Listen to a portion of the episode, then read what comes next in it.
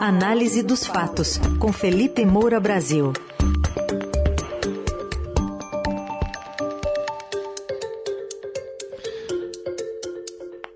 Hoje em destaque a PEC do desespero acelerada, acelerada na Câmara dos Deputados e também o, a CPI do MEC, que vai ser instalada, vírgula, só que não, porque é só depois da eleição.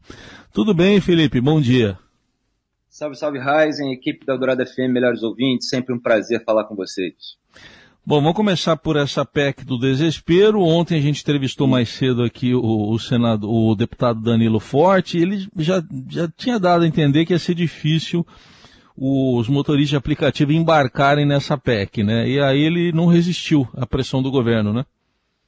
Exatamente, não resistiu. Arthur Lira, como sempre, querendo tratorar essa votação, é o jargão político que eles usam para acelerar a tramitação de qualquer projeto de interesse deles próprios.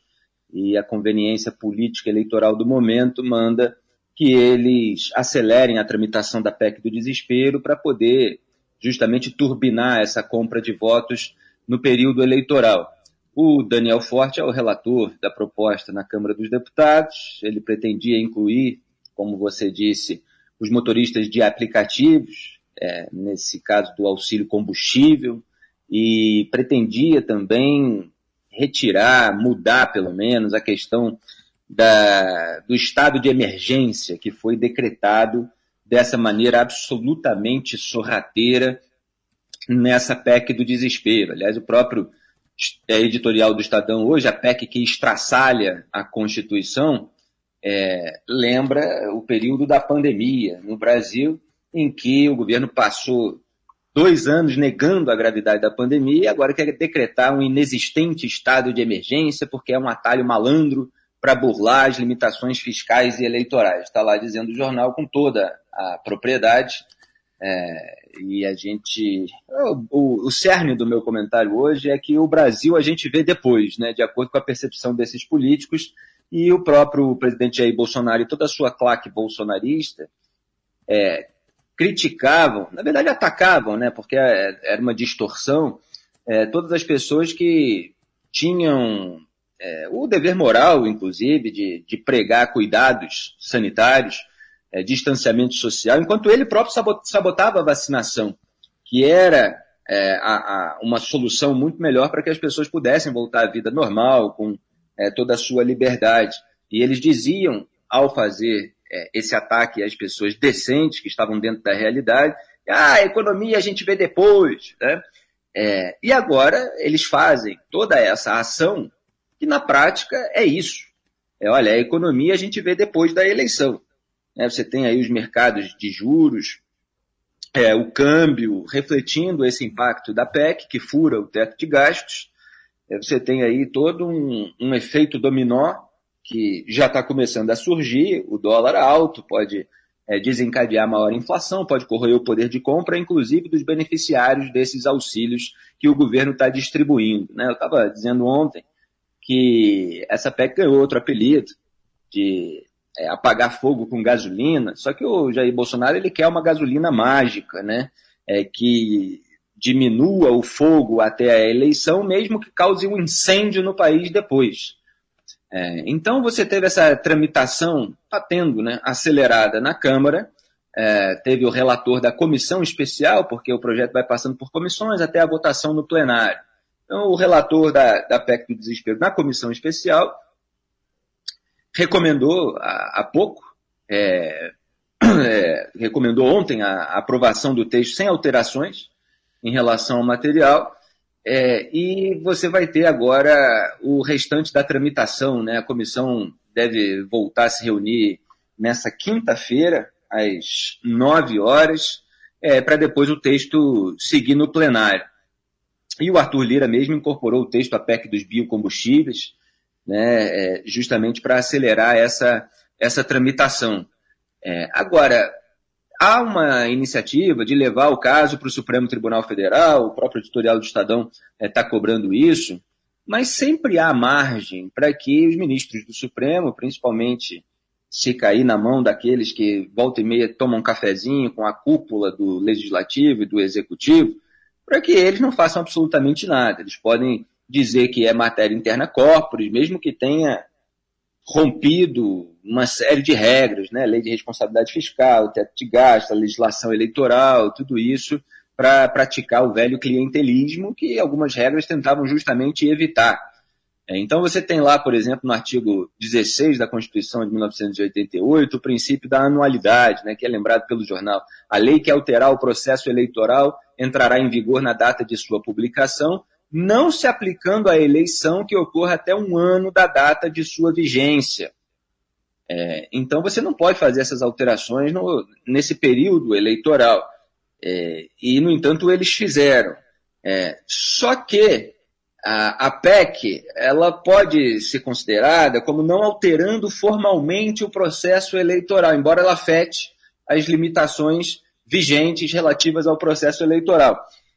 Então, esse tipo de margem pode fazer com que o ministro do Supremo, é, apesar é, de tudo, é, mande, de, é, diga que é problema do legislativo, diga que a regra não diz exatamente isso e tal, mas se, se você está afetando as limitações relativas ao processo eleitoral, obviamente você está alterando o processo eleitoral. Então, isso poderia ser derrubado no Supremo Tribunal Federal se houvesse vontade humana, vontade é, dos ministros do STF é, de dar um freio a esse gasto deliberado é, que burla as regras durante o período em que os parlamentares, inclusive, né, é, que consentiram com essa PEC e o governo querem comprar o voto da, da população.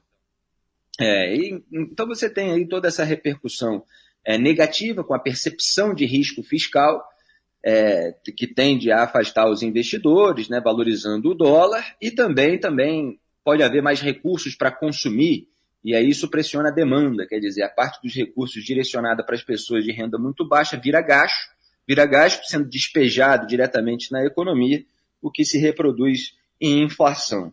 É, é muito preocupante o cenário, mas a única preocupação em Brasília é a reeleição.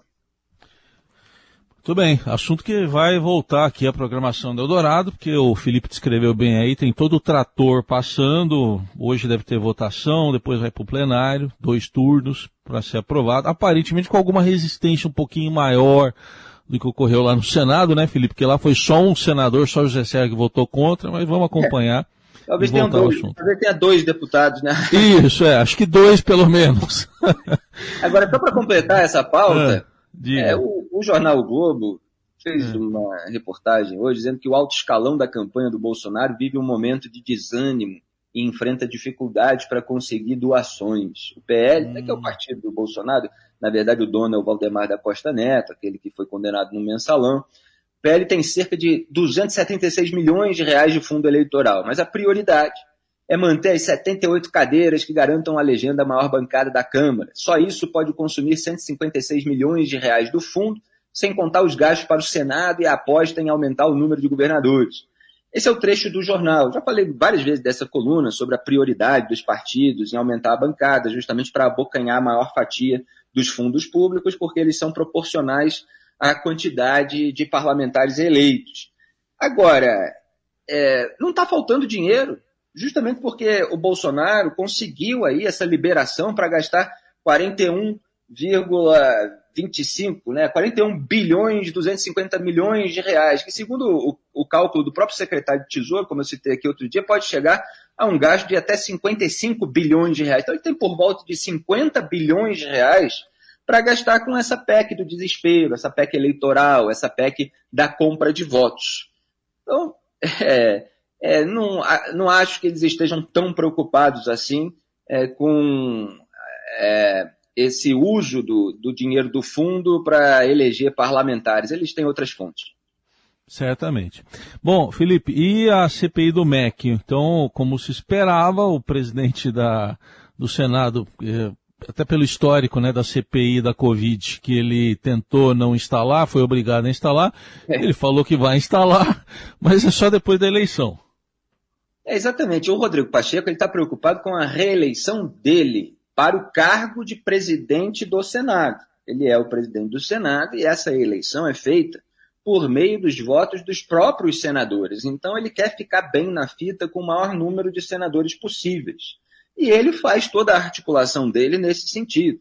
Se ele é, cria a comissão parlamentar de inquérito para investigar as suspeitas de corrupção na gestão do Milton Ribeiro no Ministério da Educação, que era uma demanda da suposta oposição, aí ele pode perder votos dos senadores governistas. Então, o que, que ele faz? Ele adia um pouquinho, deixa a coisa esfriar, aí atende a outra demanda do governo de é, eventualmente criar outras CPIs que possam constranger a suposta oposição, que possa falar de obras inacabadas no governo passado.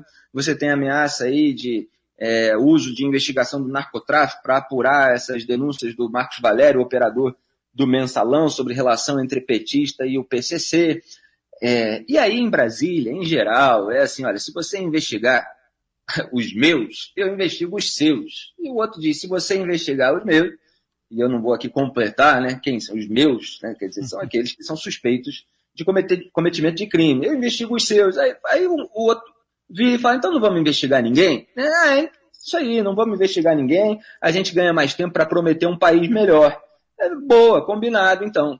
E aí eles vão para as suas campanhas prometerem um país melhor, mesmo que façam todos esses acordões, todos esses é, escambos. Obviamente não vem país melhor nenhum. É esse Brasil que vai sempre sendo empurrado com a barriga, sempre deixado para depois. Eu falei que o, o governo estava tentando explorar o fato de que vários parlamentares tampouco queriam permanecer em Brasília durante esse período eleitoral, porque eles têm que fazer suas próprias campanhas nos redutos eleitorais ou campanhas para os seus aliados. E a CPI exige a permanência dos parlamentares titulares dela, eventualmente até dos suplentes, em Brasília.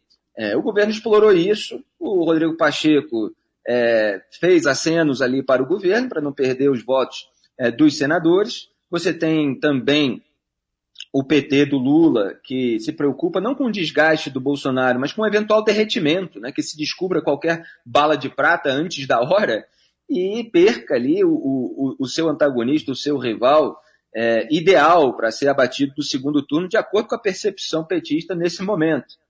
É, então, a oposição fez corpo mole. E quer dizer, somando isso com o consentimento com a PEC do desespero, é muita chance que essa suposta falsa oposição está dando para o governo Bolsonaro de subir uns pontinhos. Aliás, hoje até saiu uma pesquisa ali, o Lula continua com folga e tal, mas já teve uma diminuição ali da desvantagem do Bolsonaro em dois pontos, pesquisa da Quest.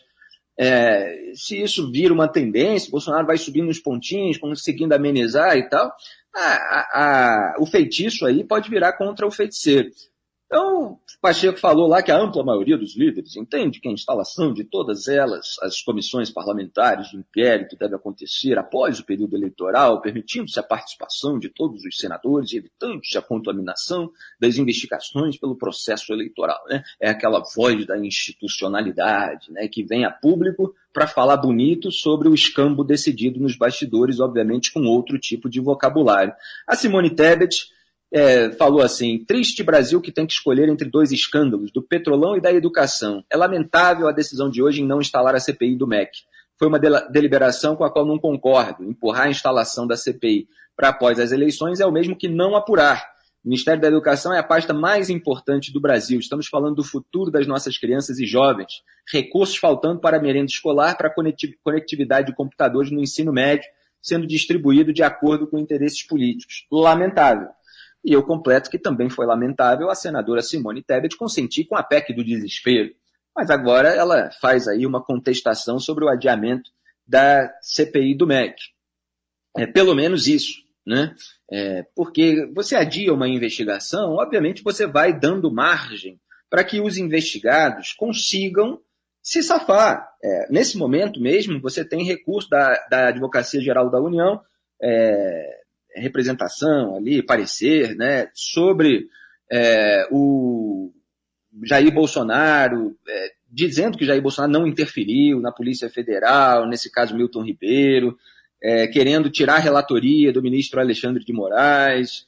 É, você tem tentativas também da defesa do Milton Ribeiro é, de acabar com a investigação. Todas essas ações vão andando, sendo que o tempo em que não é investigado é, um caso, também permite eventual destruição de provas. Quer dizer, é, é, é simplesmente é não apurar, né, como a Simone Tebet está dizendo. Assim como a, justiça tardia muitas vezes não é justiça, a investigação tardia muitas vezes não é investigação, porque ela já perdeu o timing ali para que tudo acontecesse. É, o Randolfo Rodrigues diz que a CPI atende a todos os requisitos, não cabe interpretação, é, que aguarda até hoje, na verdade, né, ele falou ontem que era até amanhã, mas é hoje, quarta, dia 6, a leitura do requerimento, caso contrário, não nos restará alternativa a não ser acionar o STF. Sendo que é mais um caso em que a tendência no STF é dizer que isso é matéria interna corporis, que é de, de, que diz respeito ao poder legislativo e não fazer nada, empurrar com a barriga. Né? Seria, obviamente, muito engraçado se os casos caíssem com alguns ministros é, mais é, é, alheios a esses escambos e eles mandassem que a PEC do desespero fosse derrubada, que a CPI do MEC fosse instalada, é, daria aí uma turbulência que geraria aí um desconforto com todo esse grande acordão entre governo e oposição, e o Randolph marcando posição no Supremo, mas tudo parece é, um grande teatro.